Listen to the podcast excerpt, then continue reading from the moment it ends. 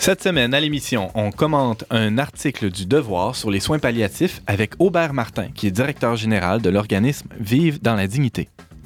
On parle aussi de la démocratisation du design avec Rebecca Bélanger, une passionnée de la question. Et finalement, on dresse l'identité politico-médiatique de l'Église catholique avec Francis Denis, qui est journaliste à Celle et Lumière. Tout ça parce qu'on n'est pas du monde.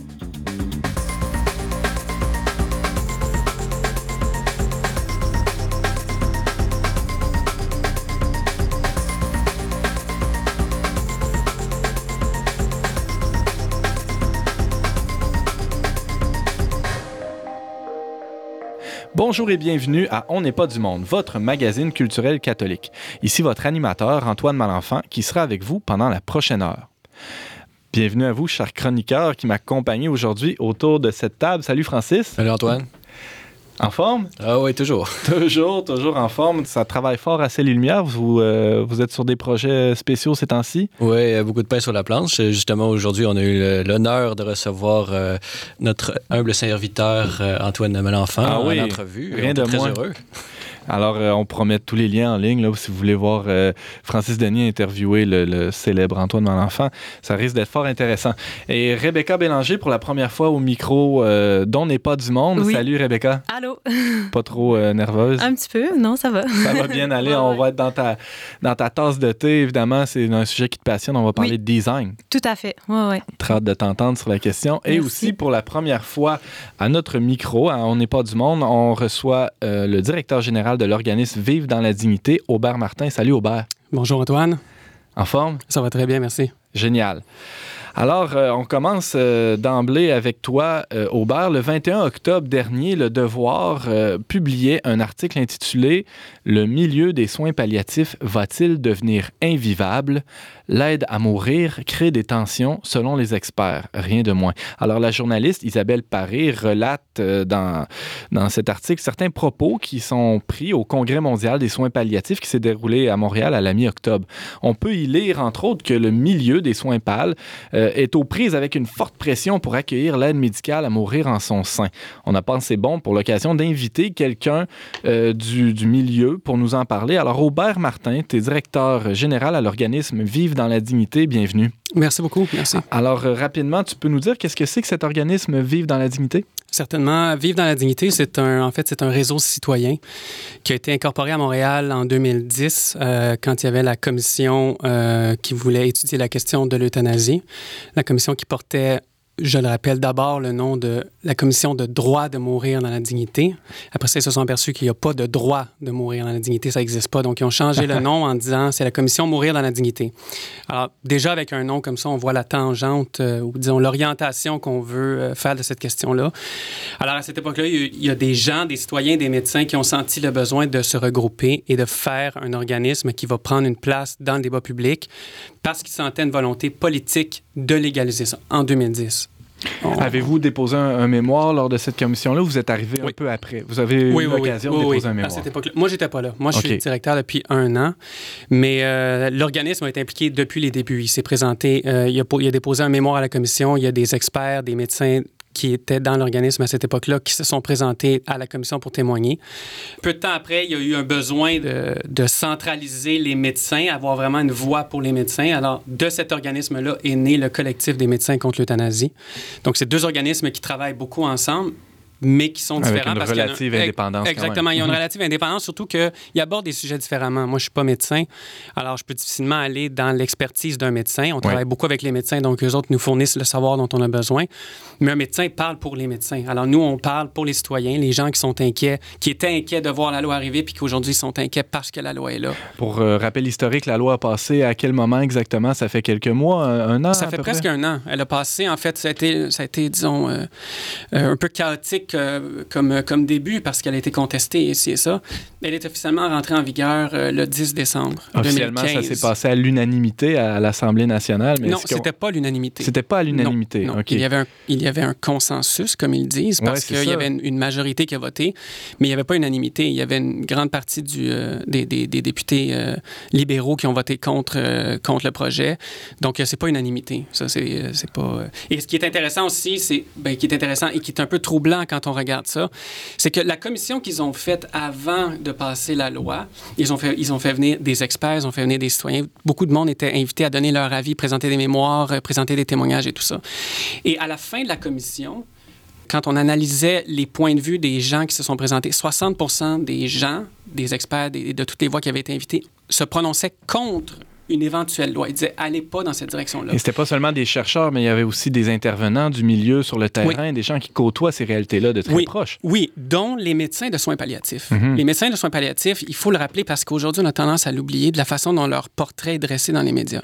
Les, les médecins de soins palliatifs, ce sont les spécialistes du traitement de la douleur en fin de vie. Alors, on ne parle pas de n'importe qui. On parle des gens qui, au quotidien, c'est leur mission, c'est leur expertise, c'est leur travail. Ils envoient tous les jours des gens passer devant eux. Ils savent comment traiter la douleur. Alors, eux, ils étaient unanimes. Là, on peut parler d'unanimité. Unanimement, ils ont dit, allez pas là, on n'a pas besoin de ça. Ce qu'on a besoin, c'est de faire la promotion des soins palliatifs, de les développer, de le rendre accessible à plus de monde. Parce qu'en ce moment, il y a à peu près 20-30% des gens qui ont accès aux soins palliatifs. Imaginez, en fin de vie, là, au moment où on a de la douleur, les meilleurs, les, les experts peuvent pas aller rejoindre tout le monde parce qu'il manque de fonds. Alors, eux ont dit, faites pas ce projet de loi-là, on n'en a pas besoin. Le gouvernement a pris le rapport, il a regardé ça, 60% des gens nous disent de ne pas aller là. Merci, on va passer le projet de loi. Et c'est d'ailleurs c'est- ce qui est évoqué dans l'article du Devoir dont je parlais un peu plus tôt, c'est que la loi officiellement a, a parlé des soins palliatifs qui auraient Mhm. de concert, évidemment, parallèlement plutôt euh, un accès à ce qu'on appelle l'aide médicale à mourir, là, en jargon euh, euh, gouvernemental. Euphémistique. Euphémistique même. Euh, et euh, parallèlement à ça, on avait promis un investissement assez important en soins palliatifs. Et ce qu'on ce qu'on découvre, en fait, avec les données même que tu, tu nous dis aujourd'hui, c'est que très peu de gens ont accès à ces soins-là de fin de vie. C'est effectivement une des grandes plaintes qui est ressortie du Congrès mondial euh, des soins palliatifs, c'est que un an après cette loi-là, les belles promesses finalement sont restées des belles promesses. Ce qu'il faut comprendre, si je reviens au début de la loi, Oui. c'est que ils pouvaient pas passer la loi en faisant une loi uniquement sur l'euthanasie, parce que là, ça aurait choqué la population. Alors, ils ont enrobé ça dans un soin de fin de vie en disant l'euthanasie, ce n'est qu'une petite partie. Parce qu'on se rappelle que la loi ou l'euthanasie nous a été vendue comme une mesure exceptionnelle pour des cas exceptionnels. Quand on lit les journaux, c'est plus ça. C'est de ça qu'on pourra peut-être parler tantôt, mais c'est ce qui fait que la situation devient invivable dans les soins palliatifs. C'est que l'exception est en train de vouloir devenir la majorité, la norme, la norme à imposer, à applaudir et à. à- Alors, les soins palliatifs étaient unanimes contre ce projet de loi-là, contre la loi. Alors, il a fallu qu'ils, premièrement, dans la loi, disent on va mettre une mesure, une clause qui va vous permettre, à vous qui êtes unanime contre ça, Oui. de ne pas participer à ça, de ne pas faire d'euthanasie, de préserver les maisons de soins palliatifs de cette participation à l'euthanasie. Donc, une liberté de conscience pour les individus traitants, pour les médecins spécialement, mais aussi pour les institutions, pour les maisons de soins de vie. Je pense à Michel Sarrazin à Québec, ou je pense à un article, on avait parlé de l'Oasis de paix qui est tenu par les sœurs de Marie Clarac euh, dans, Oui. dans Le Verbe. On en avait fait parler euh, récemment. Donc, ces institutions-là peuvent s'exclure de, cette loi-là, si je comprends bien? En fait, c'est- un peu nuancé. C'est-à-dire que les institutions qui ont le droit de, refuser la participation à l'euthanasie, c'est ceux qui ont un financement privé majoritaire. Donc, les maisons de soins palliatifs sont financées à peu près à 70% par des fonds privés. 30% par le gouvernement. Donc, eux peuvent dire, comme institution, on ne fait pas d'euthanasie dans nos murs. Les unités de soins palliatifs dans les hôpitaux, eux, doivent le faire. Ce qui a amené plusieurs problèmes tout au long de l'année. Les médecins de soins palliatifs du CHUM étaient unanimes contre l'euthanasie. Alors, l'institution n'a pas le droit de refuser, mais tous les médecins qui sont dedans disent non. Donc, ils, ont toute leur, objection de conscience personnelle à laquelle ils ont droit. Alors là, ça a causé des problèmes. Alors, J'imagine, oui. Qu'est-ce qu'on observe dans ce temps-là, qu'est-ce qu'on a observé tout le long, c'est que d'un côté, la loi a permis des choses, a donné des, exemptions pour pouvoir passer le projet, parce que sinon, il y allait avoir vraiment de la contestation. Et d'un autre côté, quand on regarde la réalité ou quand on regarde le cheminement qui a été fait, c'est que dans les journaux et les politiciens, qu'est-ce qu'ils font? Ils mettent de la pression sans arrêt. Alors, ils qualifient les médecins de, de soins palliatifs pour leur, leur faire, un, perdre la crédibilité, deux, les traiter de réfractaires. Alors, autrement dit, ils ont fait avaler la pilule en disant, vous avez le droit de, de, de, de vous retirer de ça, mais quand la réalité, quand la loi est passée, après Vous ça, êtes leur les méchants de Vous êtes l'histoire. les méchants, exactement. Mhm. Pourquoi vous faites pas? Et là, on, on va chercher tous les petits cas pour essayer de voir quand est-ce que ça a dérangé, quand est-ce que... Et des fois, il y a eu un cas, la, la maison Albatros, qui s'est fait pointer du doigt dans les médias. Qu'est-ce qu'elle a fait? Elle a exercé son droit. Elle a transféré un patient qui voulait l'euthanasie. On dit, nous, on fait pas d'euthanasie. Ils l'ont envoyé à Le patient s'est jamais plaint. La famille s'est jamais plainte. Mais ça fait la une des médias. Qu'est-ce que le docteur Barrett a dit? Il serait temps que les maisons de soins palliatifs évoluent. Parce qu'il savait qu'il ne pouvait pas aller contre eux parce que c'est la loi qui leur permet. Alors, qu'est-ce qu'il a fait? Il s'est moqué d'eux, Tout simplement. tout simplement. Et ce qui est évoqué d'ailleurs à la, à la toute fin de cet article-là, euh, dans le Devoir, on mettra le lien euh, sur euh, notre site euh, Internet et sur notre page Facebook, c'est qu'il y a l'arrivée prochaine de maisons de soins palliatifs qui vont être majoritairement, sinon exclusivement, financées par les deniers publics et qui risquent d'être ouvertes avec cette philosophie-là d'ou- d'ouverture à- à- aux nouvelles dispositions de la loi quant à l'aide à, à mourir. C'est juste? Ben, c'est-à-dire que je sais pas, moi, si les, médecins, les, les- les nouvelles maisons vont être ouvertes à ça parce que je ne suis pas dans le secret des dieux puis j'ai- pas accès à ces informations-là. Ce que je sais, c'est que au départ, les maisons de soins palliatifs étaient unanimement contre. 31 sur 31, c'est quand même pas rien. Je vous Uh-huh. rappelle, les spécialistes du traitement de la douleur en fin de vie, C'est pas des amateurs. C'est pas des amateurs, c'est eux qui connaissent ça. Ils étaient unanimes. On aurait dû avoir comme société un point d'interrogation et dire Oh, comment ça se fait que ceux qui sont spécialistes nous disent tous qu'il faut pas faire ça? Il faudrait peut-être remettre en question. Non, non, non. À la place, on essaie de, de leur mettre de la pression. Avec le temps, il y en a deux qui ont capitulé. Quand on dit deux maisons qui ont capitulé, c'est les conseils d'administration. Comme c'est évoqué dans l'article, c'est fait d'hommes d'affaires qui investissent là-dedans par charité, qui investissent là-dedans. Et là, ils voient les pressions sociales L'image publique de la maison L'image publique et tout ça. Alors, les conseils d'administration, disons, ont changé. Mais à date, il n'y a pas eu de cas d'euthanasie dans les deux maisons qui ont changé. Alors, l'hypothèse qui est évoquée là-dedans, comme je vous dis, moi, je ne peux pas me prononcer parce que je ne suis pas dans ces secrets-là, c'est que les nouvelles maisons, avant de créer cette nouvelle polémique-là, ben, ils disent, euh, si jamais vous voulez un financement, ben, ça serait bien que vous soyez ouvert à ça. Mhm. Alors, c'est une tangente pour, dans le fond, affaiblir le reste du groupe. Tout- Parce tout- qu'il y a toujours le spectre de euh, si vous êtes contre, c'est que vous êtes contre la compassion, alors que, un peu comme ce que tu disais au, au début de l'entrevue, c'est que les médecins, euh, spécialement ceux qui traitent la douleur dans le quotidien de ces gens-là, ont tous les outils Oui. disponibles pour Oui. traiter la douleur et, et parfois même l'anéantir complètement. Oui, exactement. C'est à la base de tout ça, on a été présenté devant un faux choix. L'euthanasie ou la douleur. C'est ça qu'on nous dit. Alors, les gens, quand on leur parle, Évidemment. on dit vous êtes contre l'euthanasie, vous êtes, vous êtes contre l'euthanasie, ça veut dire quoi? Vous voulez que les gens souffrent? Évidemment que non. Je ne sais pas si quelqu'un ici a déjà fait un tour dans une maison de soins palliatifs. Moi, comme je ne suis pas médecin, j'ai été dans une unité de soins palliatifs, dans une maison de soins palliatifs. Je voulais voir de, de quoi c'était fait, qu'est-ce qu'il en était. C'est incroyable le dévouement des gens qui sont là, l'ambiance qui règne et comment tout est centré sur le patient et sa famille. Il y a même des salles d'attente, euh, pas des, des- salles d'accueil, des, des chambres qui sont faites pour les familles qui viendraient de loin. La largeur des portes est pensée en fonction des lits pour les gens qui seraient plus capables de se lever. Alors, on décrit dans les médias une espèce de fausse compassion, alors, et, et souvent, c'est quand la loi a passé puis que les, les maisons de soins palliatifs ont unanimement dit on est contre. Là, ça a été le choc parce qu'avant, ils pouvaient le cacher dans la commission, mais quand c'est sorti après la loi, là, ils étaient obligés de faire face à ça. Tout d'un coup. Alors, la réaction de Véronique Yvon et du docteur Barrett a été très intéressante à analyser. Leur première réaction, ça a été quoi? La stupéfaction. Comment ça? Les 31, on est étonnés, c'est un bloc, on s'attendait à des refus, mais comme ça. Ils le savaient, puisqu'ils ont été pendant cinq ans dans la commission. La journée. Ils ont lu les Ils mémoires ont lu de les ces mémoires. ouais. Je vous parle de la même journée. La même journée, ils passent de la stupéfaction à minimiser. Vous savez, les maisons de soins palliatifs, c'est très peu dans le système de santé. Le reste, c'est tout. On est d'accord. Ils essaient de vendre un consensus. À la fin de la journée, vous savez quoi? Les maisons de soins palliatifs ne sont pas centrées sur le patient. C'est pour ça qu'ils sont contre. Et là, Ils ils ont sont commencé à les- ils sont idéologiques, ils ont commencé à s'attaquer. Et c'est cette même sauce-là qui nous est servie depuis ce moment-là jusqu'à aujourd'hui.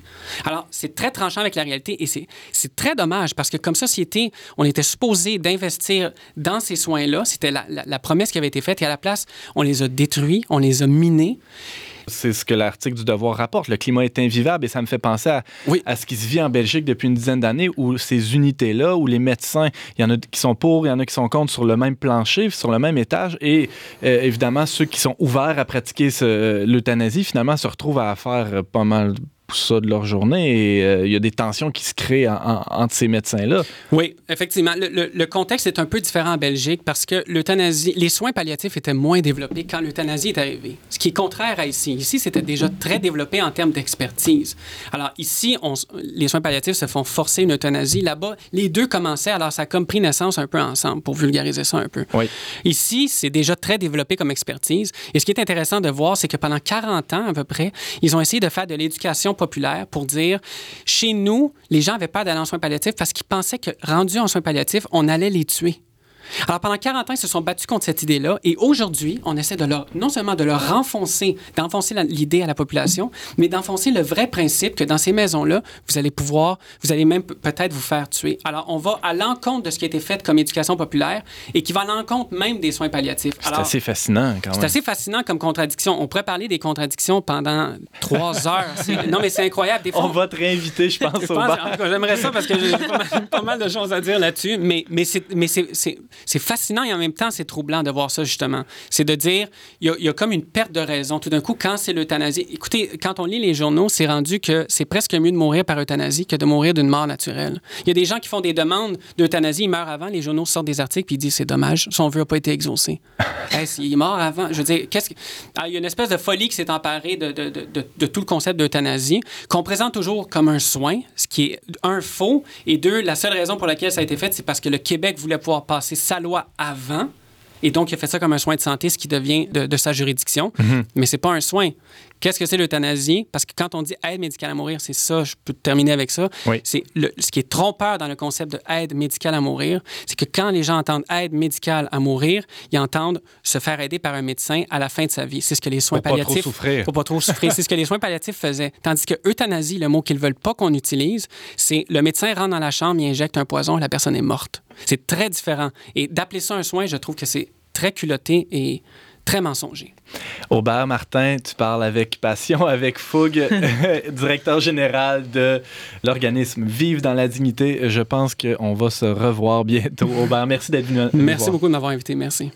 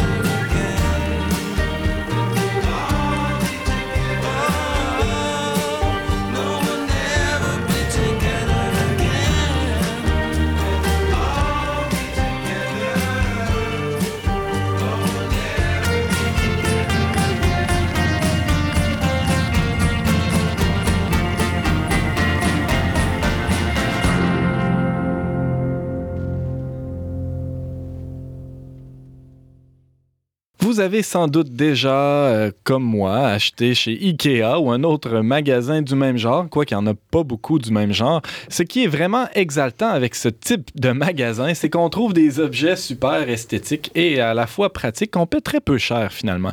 C'est comme si ce qui était autrefois hors de prix en raison de sa qualité artistique peut-être, euh, devenait euh, tout d'un coup accessible à la classe moyenne. On pourrait parler de démocratisation du design. J'ai invité pour en parler une amie qui a étudié le design et qui est aussi ébéniste de profession et qui est une passionnée de la, de la question. Rebecca Bélanger, bienvenue. Merci Antoine. Alors, avant d'aller plus loin, Rebecca, euh, on va avoir besoin d'un petit lexique. C'est quoi le design? c'est une très bonne question. Euh, puis, euh, je pense que c'est important un peu de définir le terme parce que c'est un mot qu'on entend beaucoup, qui est, qui est, très à la mode, qui est utilisé à toutes les sauces. Puis on, on s'y réfère surtout aujourd'hui pour parler du style, de l'apparence, de la forme des, des, objets, des choses qui nous entourent. Souvent utilisé dans la mode aussi, non? Oui, c'est ça. Aussi, on pourrait dire que, que, le design maintenant est appliqué à plusieurs professions, le mot. Là. Oui. Mais c'est sûr que le design, c'est en partie cela, mais c'est beaucoup plus que ça. Je dirais que, que le, le design, c'est concevoir les, les objets, c'est plutôt voir les objets, les choses comme étant un tout, dans leur tout. C'est un processus de création qui, qui s'inscrit au sein de l'industrie. Parce que nécessairement, quand on parle de design, on pense à l'industrie, puis c'est normal parce que le design est né euh, lors de l'émergence de la société moderne dans l'industrialisation. Alors, je dirais que le design, c'est le pont entre utilisation et fabrication. Un pont qui est essentiel, qui est nécessaire. Puis pourquoi je dis ça? C'est parce que souvent, on a une interprétation très restrictive du design, c'est-à-dire qu'on voit le designer industriel, surtout ouais, la, ouais, ouais. La, la profession, comme celui qui dessine et qui intègre un objet dans une chaîne de production. Mais c'est plutôt le résultat de, de, tout son processus, en fait. Alors qu'on le voit comme étant le, le début du processus, c'est quasiment la fin parce que c'est le ça. résultat d'une espèce de, de, de, une consultation perpétuelle, finalement, entre l'utilisateur et le fabricant, c'est ça? C'est ça, tout à fait, exactement.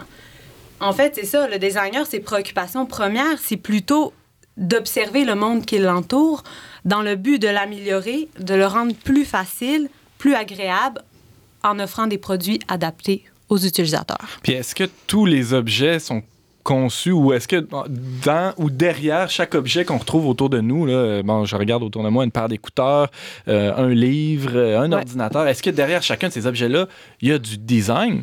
Ben, on pourrait dire qu'il qu'il devrait être derrière chaque Il produit. n'y a pas nécessairement un designer derrière chacun de ces objets-là Non, ou peut-être un, un designer qui est un peu euh, restreint dans qui sa dormait sur la profession. Switch. Pas qui dormait sa Switch, mais que, que l'industrie a réduit au, au dessinateur, ou comme, comme je disais tout à l'heure, à celui qui, qui crée la forme d'un objet. Alors que c'est bien plus que ça. C'est ça. Tout à fait. C'est beaucoup plus que ça.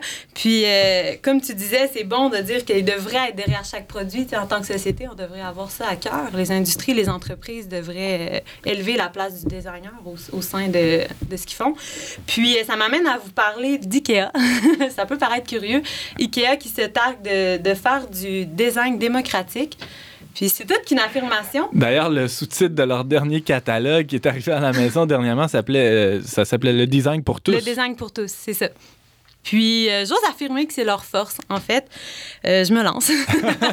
Soulignons tout de suite à nos auditeurs que Rebecca Bélanger n'est pas payée par Ikea. non, c'est ça, tout à fait. C'est pas ça que je veux dire. Puis, j'ai l'impression un peu de marcher sur, sur des œufs, surtout avec toute ma, ma formation, mon bagage comme ébéniste. Euh, c'est pas, je, je suis pas en train de trahir euh, tout mon amour pour, euh, pour l'artisanat bien fait. Mais ce que je veux dire, c'est que la vie d'aujourd'hui fait en sorte qu'on on a besoin parfois, on a des besoins qui doivent être comblés. Puis IKEA arrive à, à offrir à moindre coût des produits qui sont pensés, réfléchis, souvent adaptés aux utilisateurs. Voilà. Donc, Ikea engage des designers. Tout à fait, c'est ça. Ils font des recherches sur le terrain, ils, ils, ont un souci des habitudes, des besoins, ils veulent pallier à des manques. Est-ce qu'ils y arrivent toujours? Non, c'est sûr, c'est pas ce que j'affirme, mais ils ont ce souci-là.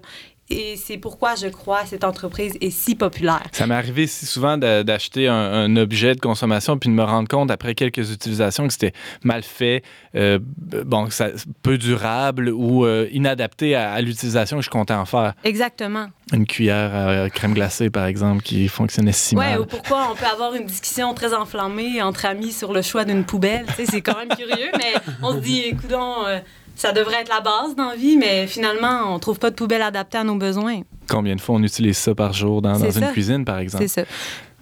J'aimerais ça peut-être un peu vous parler un peu de mon expérience personnelle par rapport à IKEA parce que souvent, moi, j'ai un, peu été élevée dans la culture que ah, c'est cheap, c'est fait pour être jeté. Puis, euh, Mon père disait tant que tu n'as pas à t'asseoir dessus, c'est correct.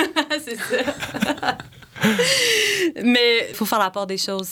Puis euh, l'entreprise a beaucoup évolué. Puis moi, je, vais vous donner un exemple euh, concret de, notre vie de famille. On cherchait une couchette euh, pour nos bébés. Puis tout ce qu'on trouvait sur le marché, c'était très massif, très imposant, à des prix assez exorbitants. Puis on se disait, mais, ben, mais, en même temps, ça répond pas à nos besoins. Puis c'est pas un moment où vous étiez encore en appartement. Exactement. Puis, puis là, on a vu la couchette Ikea, puis on se disait, mais c'est ça qu'on veut. On veut quelque chose de simple, avec euh, des formes rectilignes, qu'on peut juste pousser contre le mur. Elle prend pas trop de place. Il y a de la place pour, euh, pour un autre lit dans la chambre. Parce qu'on a beaucoup une mentalité nord-américaine, un enfant par chambre. Mais, mais Ikea offre une toute autre mentalité, une toute autre euh, disponibilité. Ne serait-ce que par leur origine européenne, qui, où les espaces sont différents ou peut-être même souvent restreints, plus restreints dans, dans, les logements. Exactement. Peut-être euh, encourager ce design-là plus intelligent. Je vois Aubert opiner du bonnet. tu penses à certains objets oui, je m'aperçois qu'il y a beaucoup d'IKEA chez nous. Mais je crois que la femme moderne, moderne aime quand même Ikea, puis qu'on on a, on a, peur de se l'admettre. En tout cas, je sais pas. On veut pas trop. Euh, c'est pas péché, je pense. Non, non, je pense que c'est pas péché. Mais c'est vrai qu'il y a une tendance à mal voir Ikea, comme si, euh, ouais, c'est, un peu gênant. Ben, c'est du Ikea. Pourtant, c'est, euh, c'est bien, c'est pratique.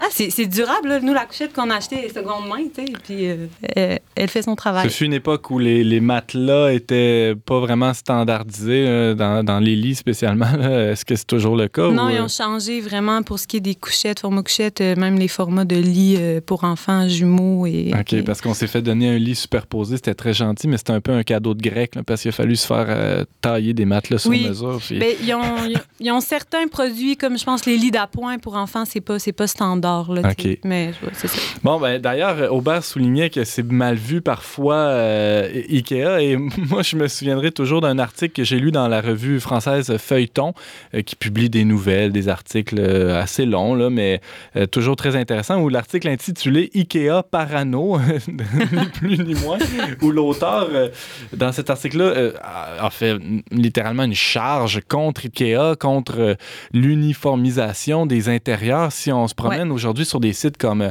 Airbnb, où on, des sites d'hôtels plus... bon, on se rend compte que tous les intérieurs euh, se ressemblent. On a la petite plante verte à gauche près de la fenêtre. tout est épuré, tout est blanc.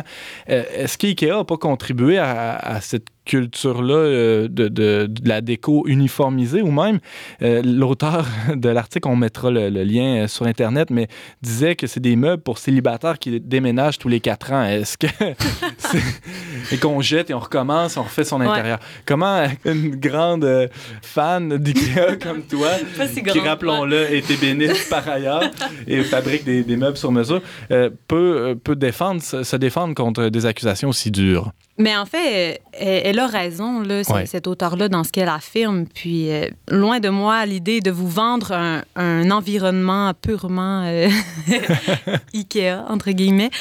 Euh, mais en même temps, je trouve qu'elle fait porter le chapeau rapidement à IKEA. elle dit que qu'IKEA a rendu les intérieurs éphémères. Puis, tout ce que tu dis par rapport aux, jeunes qui, qui, changent de relation deux ans, instables et tout. Mais ben, selon moi, selon mon interprétation, c'est beaucoup plus le résultat de la société actuelle qui, surconsomme dans tout, qui surconsomme les relations, qui surconsomme euh, les objets, le mobilier. Mon point est plutôt que IKEA n'est pas obligé de mener nécessairement à une surconsommation, mais il faut être averti, c'est sûr. Il faut, faut, faut, euh, faut pas y aller à toutes les fins de semaine. Puis il faut être conscient de nos besoins, en fait. C'est ça qui est, qui est la clé. Il faut avoir un regard critique sur, sur soi-même, parfois se méfier de soi-même. Mais, c'est toujours ça avec la consommation, peu importe, parce qu'on peut aller euh, dans un magasin qui offre euh, des meubles de très haut de gamme, qu'on pourrait dire, et surconsommer. On n'en a pas nécessairement plus besoin. C'est plutôt là qui est mon point. J'évoquais le catalogue tout à l'heure qui est arrivé à la maison et euh, bon, dire que c'était la folie furieuse, ce serait peut-être un peu fort, mais disons qu'il y avait un peu d'excitation dans l'air. Et euh, il, y a y, a une force là-dedans d'aller de, d'aller à la rencontre du consommateur de manière aussi. Euh, de, de, rentrer chez lui, littéralement. Oui, tout à fait. Tu, tu m'enlèves les mots de la bouche, puis je trouve que, que c'est intelligent de la part d'IKEA. C'est du marketing, ça, c'est certain. On ne va pas se le cacher. C'est pas un organisme de charité. Non, Le but, c'est de vendre. Non, non, c'est sûr. Mais selon moi, c'est du bon marketing parce qu'ils viennent à nous, ils nous présentent les meubles, les objets dans un contexte avec des gens qui sont réels. Puis c'est fascinant, ça, parce qu'on est assis, on est tranquille, on est dans, sur notre divan, dans notre salon. Puis on peut déjà projeter ces meubles-là dans notre chez-soi, finalement, se dire Ah, il y a une desserte comme ça, ça pourrait être pratique. il, me manque tout le temps un petit bout de comptoir, là, puis euh, je pourrais la déplacer, puis la, la, repousser contre le mur quand j'en ai pas de besoin. Tu ne penses pas que ça crée des besoins? Ben, comme je disais, avec la consommation, il faut toujours, faut toujours se, se poser les questions euh, euh, trois, trois, fois plutôt qu'une. mais en même temps, en même temps, l'avantage du catalogue, c'est qu'on n'est pas dans le magasin. Puis, on peut le feuilleter on peut penser à, aux besoins qu'on vienne de se créer. Avoir envie de l'objet puis perdre cette envie-là quelques temps après. C'est ça, ça permet ça. Alors moi, ce que je conseillerais, en fait, c'est regarder le catalogue avant d'aller chez Ikea, puis posez-vous les bonnes questions. Puis c'est... Ikea peut répondre à, vos besoins de manière intelligente. Ça serait ça ma, ma conclusion. Oui, Aubert quand je l'entends parler, je, me questionne à savoir est-ce que le problème, ce serait pas tant IKEA que le concept du home staging? Tu rentres dans une, dans une pièce, si la personne a acheté l'ameublement ou la vision qu'IKEA avait d'une chambre, c'est peut-être ça qui dérange, non? De rentrer et de dire j'ai l'impression que c'est une page de catalogue. Oui, ouais, c'est certainement, c'est sûr.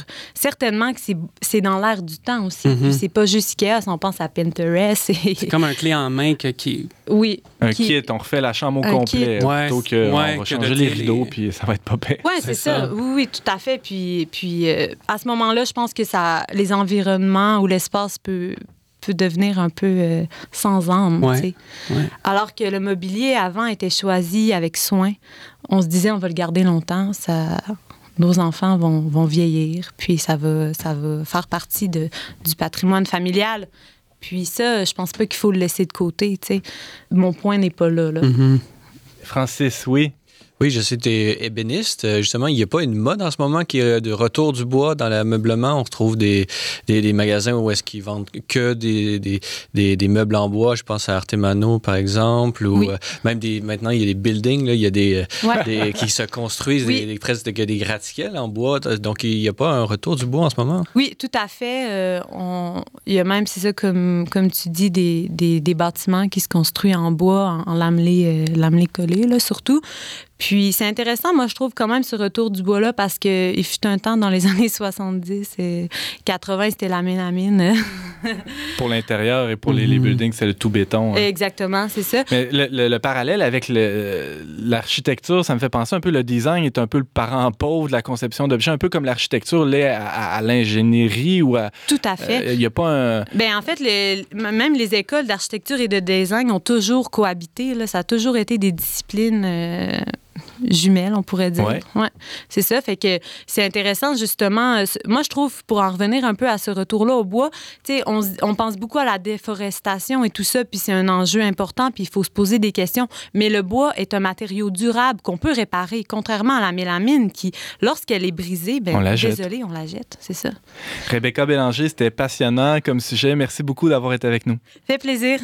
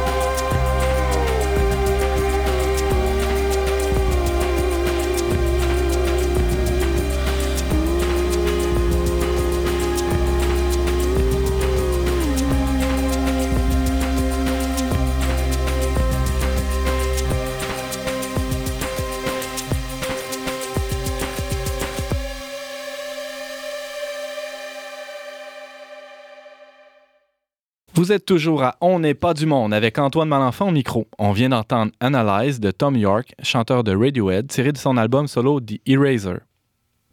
On le sait, au Québec, on parle beaucoup d'identité. Tout dernièrement, Jean-François Lisée en a fait le fer de lance de sa campagne à la chefferie du PQ. La question de l'identité collective nous revient constamment aussi lorsqu'il est question de la place des immigrants dans la société.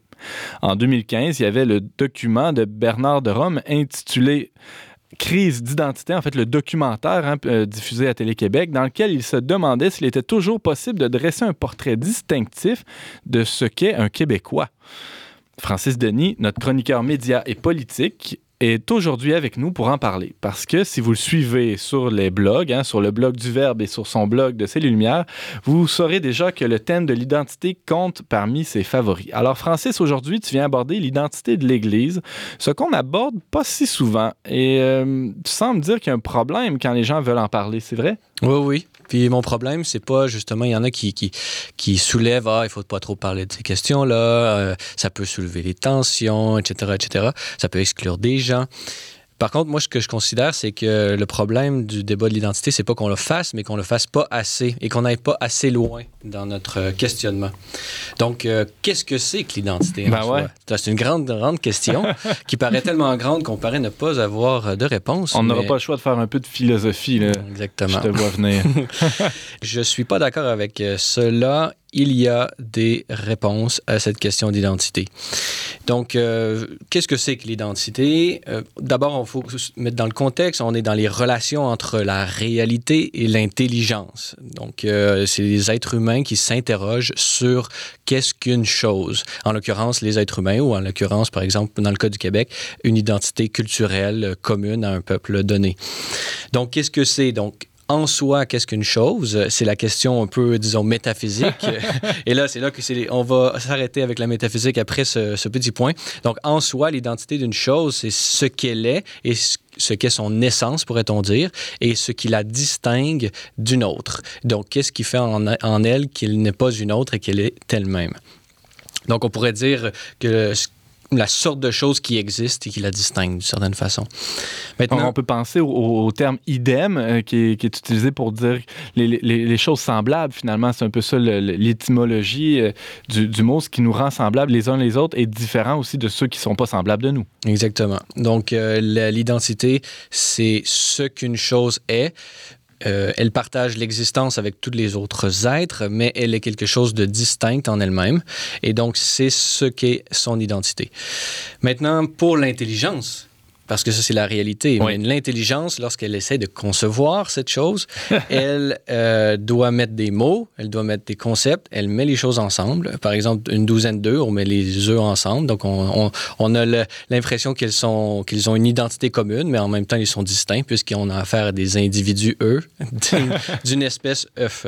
Donc, euh, donc c'est un peu compliqué, mais il y a une distinction à faire entre la réalité en elle-même, ce qu'est une chose, et l'intelligence qui la conçoit. Et de cette distinction naît euh, toutes les possibilités d'erreur et toutes les possibilités de réussite également.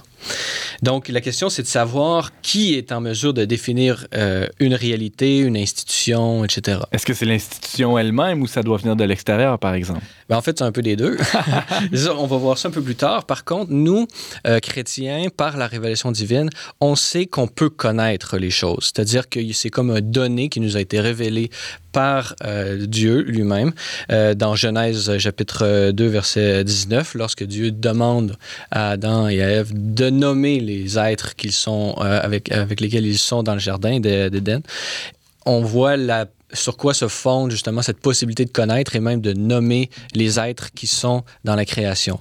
Et donc, euh, de cela euh, naît justement cette postulat philosophique qu'on connaît la réalité et qu'on peut avoir une connaissance adéquate de celle-ci. Et là, ça a l'air gros, mais je viens quand même, euh, euh, par cette affirmation, de résumer 80 du débat philosophique euh, des trois derniers siècles. Tout simplement. Donc, écoutez, on n'est pas du monde, ça nous fait sauver beaucoup de temps. Alors, il y a des principes sur lesquels on peut s'appuyer pour connaître l'identité d'un être ou d'une chose. Oui, on en a fait mention. Comment connaître ce qu'est l'être avec lequel je suis en relation, par exemple, toi, Antoine, comment je fais pour savoir qui tu es? je sais que je peux te connaître, mais je dois aller plus profondément si je veux être capable de te connaître, toi, dans ta globalité, pourrait-on dire. Et donc, ça, c'est l'intention créatrice, c'est-à-dire ce que Dieu, en créant l'espèce humaine, a voulu faire d'un être humain. C'est ce qui me permet de le connaître dans sa dimension la plus euh, holistique, on pourrait dire, la plus euh, intégrale. Par contre, connaître cette intention divine-là euh, au niveau, disons, de, de, de l'espèce humaine ne me suffit pas pour te connaître toi. Pour te connaître toi, j'ai besoin de savoir toi personnellement, ta vie, tes relations, qu'est-ce que qu'est-ce que tu fais dans la vie, etc. Toutes ces informations vont pouvoir m'aider à répondre à cette question de qui tu es. Donc, d'abord, l'intention divine est très importante pour savoir la, de connaître l'identité d'une personne ou d'un objet même. Euh, maintenant, c'est venu pas tout. Dit. Donc, le deuxième principe sur lequel on doit s'appuyer, c'est, bon, disons, la connaissance qu'ont les êtres humains, euh, qui, pour être appropriée, justement, doit se fonder sur euh, la raison, sur des arguments rationnels, qui nous permettent, grosso modo, de, de, de, d'identifier et de donner une définition plus ou moins disons, précise, mais quand même, le but, c'est de donner une définition à la personne ou à l'être avec lequel on est en relation. Et ça, ça se fait d'une manière graduelle à travers une vie humaine personnelle. Par exemple, quand je nais, j'ai une connaissance beaucoup plus confuse et qui s'éclaire et qui se précise à mesure que je grandis. Et même au niveau, euh, disons, social ou historique, la connaissance que les hommes en général ont d'une réalité euh, va en précision. Euh, par exemple, avec la découverte de la philosophie, avec euh, la science expérimentale, avec toutes les nouvelles technologies aujourd'hui. Donc, on voit qu'il y a une gradation dans notre capacité de connaître une, réalité. Mais, comme je dis, simplement euh, en parenthèse, il ne faut pas jamais perdre le vue le tout, la raison d'être d'une chose voulue euh, par Dieu et qu'on peut connaître naturellement par la raison. Parce que sinon, on, par exemple, je pourrais regarder un verre d'eau avec un microscope, voir et n'avoir que le microscope, et ça ne me dit rien sur la totalité qui est le verre d'eau. J'aurais, j'aurais des bactéries. Pour le dessin aussi du verre d'eau, euh, dessin avec un E euh, dans le fond qu'est-ce qu'il fait là? Exactement. Son utilité, sa cause, on pourrait sortir les quatre causes d'Aristote, mais sa cause finale principalement, qui a été faite pour pouvoir contenir de l'eau pour que je puisse euh, boire. Donc, si avec un microscope, ça me, la vision que m'offre le microscope ne me permet pas de connaître l'identité du verre d'eau dans sa dimension la plus globale et la plus humaine. Et, de, de, dans le cas de la connaissance d'un homme ou d'une institution humaine, il y a un troisième critère à considérer, c'est celui du regard extérieur. Exactement. Alors, je voulais donner un exemple justement de la connaissance qu'on peut avoir d'une institution, par exemple l'Église catholique. Oui. Bon, l'Église catholique, la plupart de nos concitoyens, on leur parle de ça, ils ont en tête des évêques, des soutanes, des prêtres, puis des palais euh, et, des, sacristies. Euh, c'est vrai, c'est vrai, mais c'est pas tout. Donc, il est vrai de dire que c'est cela, il est faux de dire que ce n'est que cela. Voilà. Donc, euh, comment ce regard extérieur peut-il influer euh, sur l'identité d'un être? Ben, dans le cas des institutions ou des personnes humaines, c'est beaucoup plus, euh, disons, euh, accentué parce que le chien, que j'en pense que c'est un chat ou un chien, lui, il s'en fout complètement et ça, aucun, ça ne cause aucune crise d'identité chez lui. Chez les êtres humains, par contre, si l'environnement dans lequel j'évolue a une idée fausse de moi, de, ce que, de, mes, de mes réalisations, de ce que je veux obtenir dans la vie... Ça peut t'affecter. Ça peut m'affecter euh, énormément, même uh-huh. que ça peut causer à, des, à une volonté de, de, de cesser euh, d'exister. On voit ça dans les problèmes de reconnaissance, justement, dans les pères et les problèmes de suicide. Ce problème-là de, reconnaissance peut aller très, très loin. Donc, il est très important pour euh, un être, pour une institution, comme, par exemple comme l'Église catholique, de projeter ou de vouloir vraiment euh, faire en sorte que ce qu'on projette, ce que les gens autour de nous conçoivent de ce que nous sommes, euh, soit en cohérence avec ce que nous sommes. D'une certaine façon. Donc là, toutes les conséquences que cette, ce regard extérieur peut avoir sur une institution sont énormes.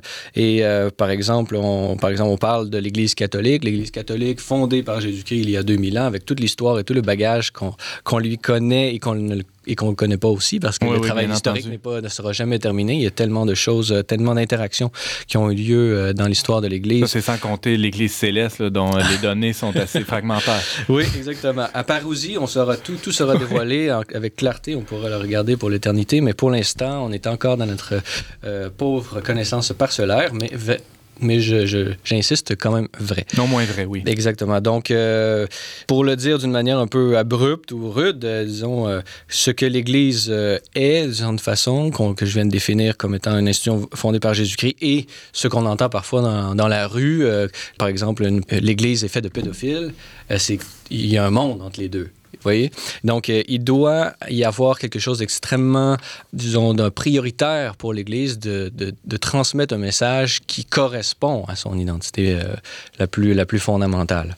Venons-y justement. Quelle est cette identité euh, de l'Église plus spécifiquement? Donc, bon, ces problèmes d'identité nous mènent justement à une connaissance parce que connaissant la véritable manière de connaître un être, ben, il est des disons, les obstacles, ce qui peut nous empêcher de le connaître, mais à ce moment-là, justement, on peut maintenant les appliquer dans, une, dans un cas précis. Oui. Et euh, donc, je dis d'abord que cette chronique n'est qu'une première partie et nous allons prendre plusieurs pour pouvoir vraiment analyser cela. Donc, euh, le problème vient quand on isole euh, soit des éléments, soit en prenant les prenant dans le mauvais ordre ou en substituant l'un à l'autre. Si je prends euh, l'intention divine et je la substitue ou je l'isole par rapport à la connaissance que les hommes ont, dans le cas de l'Église, on peut voir ça si on, on opte une voie assez, disons, dogmatique au sens péjoratif du terme. J'ai euh, mes livres, mon catéchisme, j'ai ma Bible, j'ai tout ça, et voilà ce que nous sommes, et c'est tout. Et vous devez euh, nous comprendre tel que, tel que cela. Sans tenir compte de la perception des gens. Exactement. Mhm. Là, on, se tire une balle euh, dans, dans, le pied parce qu'on va, on va boiter pour, pendant des années parce que on ne conçoit pas, d'abord, on ne conçoit pas l'Église comme elle devrait se concevoir, c'est-à-dire dans une perspective missionnaire et dans une perspective qui veut être acceptée, mais également parce que c'est tout simplement faux. L'Église n'est pas une réalité euh, statique et ce n'est pas un livre non plus.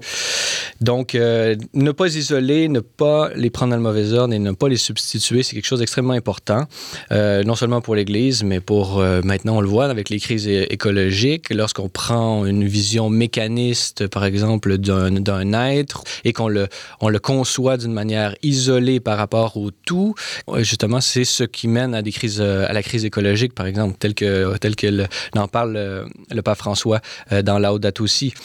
Donc, euh, des points méthodologiques pour comprendre la réalité, on vient les donner. Maintenant, pour comprendre l'Église, ben, les mêmes d'une certaine façon. Il faut tenir compte de l'intention divine, a fortiori, quand on parle de, l'Église. Bon, dans la, la, création, les chiens, les, chats, les animaux, on peut en parler d'une certaine façon sans nécessairement faire référence à la révélation.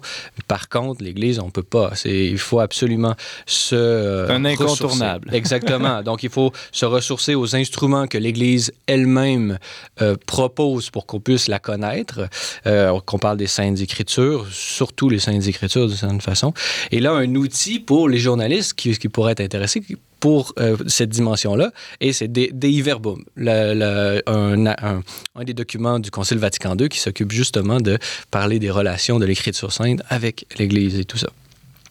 Maintenant, euh, deuxième euh, point, la vie, la vie concrète, la vie des saints, la vie des les conciles, le magistère des papes, en gros la tradition, ce sont vraiment les, témoins qui peuvent nous donner, euh, nous aider à la comprendre d'une certaine façon comme elle se présente elle-même. Là, on pourrait me faire l'accusation d'être euh, juste d'un bord, puis de juste dire, euh, si vous voulez connaître l'Église, vous ne devez que... Passer par l'Église. Oui, et que considérer les exemples parfaits, pourrait-on dire, les plus beaux et tout ça. Et qu'est-ce que vous faites du reste, euh, disons, du peuple de Dieu qui, qui, qui, peine et qui, qui, fait des péchés et tout ça? Ben, je dirais non, au contraire, même les péchés peuvent être euh, et doivent, euh, en dernière instance, parce que Dieu a fait euh, l'Église pour créer du bien avec le mal, Et donc, euh, ces péchés-là sont également un euh, véhicule qui peut nous mener à la connaissance de ce que c'est que l'Église. Par exemple, le, sacrement de confession, il existe, il y a une pratique millénaire derrière cette euh, relation-là, ce rituel-là. Et donc, pour le connaître, ben, c'est que le péché était prévu qu'il existe jusqu'à la fin, la fin des temps. Donc, ça nous dit quelque chose de l'Église. Et, par ce sacrement-là, le fidèle peut expérimenter un côté de l'Église qui est par exemple, la vérité que l'Église est miséricordieuse, euh, pour y aller plus concrètement. Oui. Exactement. Donc, on, dans, dans, toutes ces dimensions, on peut avoir vraiment une, une, une connaissance de, de l'Église. Instrument journalistique numéro 2 pour comprendre cet aspect-là. Lumen Gentium, deuxième euh, document de, du Concile Vatican II qui s'occupe de, de, parler de cette vie de l'Église euh, qui avait rarement été parlé directement, justement, par les, les 20 conciles précédents. Je le souligner. Finalement, la dernière chose qui nous permet de connaître euh, l'Église, c'est le contexte. Le contexte de la vie concrète de l'Église, le contexte, on pourrait dire même de, de, la vie de Jésus lui-même, la vie des, euh, euh, des relations que l'Église a pu avoir avec tout, d'une certaine façon. Donc, que ce soit des réalités intellectuelles, politiques, sociologiques, culturelles, euh, on pour, en regardant chacune des interrelations qui ont pu se passer, c'est vraiment là-dessus qui nous permet de, de connaître ce, ce, contexte dans lequel l'Église évolue. Troisième outil journalistique, euh, Gaudium et Spes, un, autre document de Vatican II qui nous parle de les relations de l'Église avec le monde. Maintenant, euh, maintenant qu'on a eu un petit cours qui nous a permis, euh, je m'excuse de faire un peu de, pédagogie ici, mais euh, de tout cela, on va être capable maintenant de, de concevoir un peu l'attitude la, de l'Église et les relations qu'elle a avec euh, le, monde euh, politico-médiatique, euh, particulièrement au, Québec. Et justement, on va pouvoir voir à quel point cette perception à la fois de l'Église elle-même envers le politique et du politique envers de l'Église vont vraiment délimiter cette conception, cette perception et cette identité de l'Église catholique. Et je, je vous donne un indice, ça ne va pas toujours pour éclairer vraiment les choses, mais ça, ça va être assez, assez intéressant. Donc la table est mise pour tes prochaines chroniques, Francis Denis. Merci beaucoup beaucoup. Le plaisir.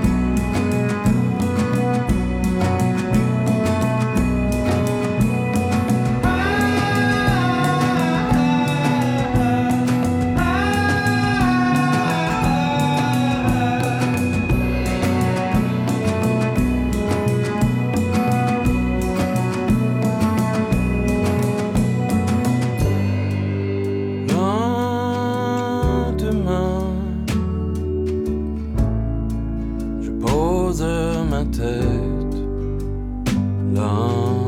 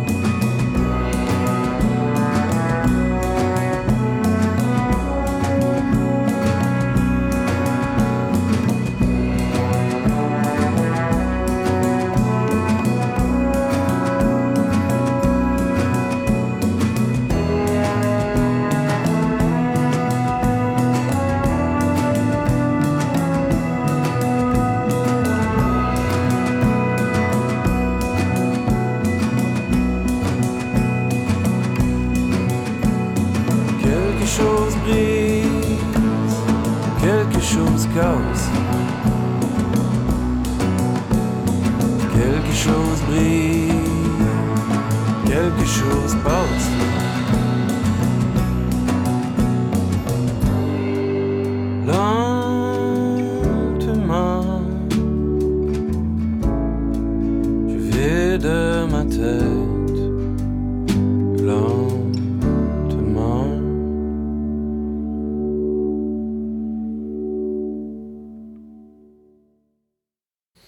D'entendre Dervish Tourneur du groupe Avec Podcast de leur album euh, tout récent Effets spéciaux. Merci d'avoir été des nôtres. On recevait aujourd'hui à l'émission Francis Denis, les journalistes à Celle et Lumière, Rebecca Bélanger, ébéniste et passionnée du design, et Aubert Martin, qui est directeur général de Vivre dans la dignité, vivre dignité sans accent.org. C'est un réseau citoyen sans affiliation religieuse ou politique, notons-le. Donc, merci, oui, d'avoir été des nôtres. On vous attend lundi prochain, même heure, même antenne, pour un magazine de On n'est pas du monde. Au choix musical, James Langlois, à la réalisation technique, Pierre Degagné, à l'animation, Antoine Malenfant. Cette émission a été enregistrée dans les studios de Radio-VM.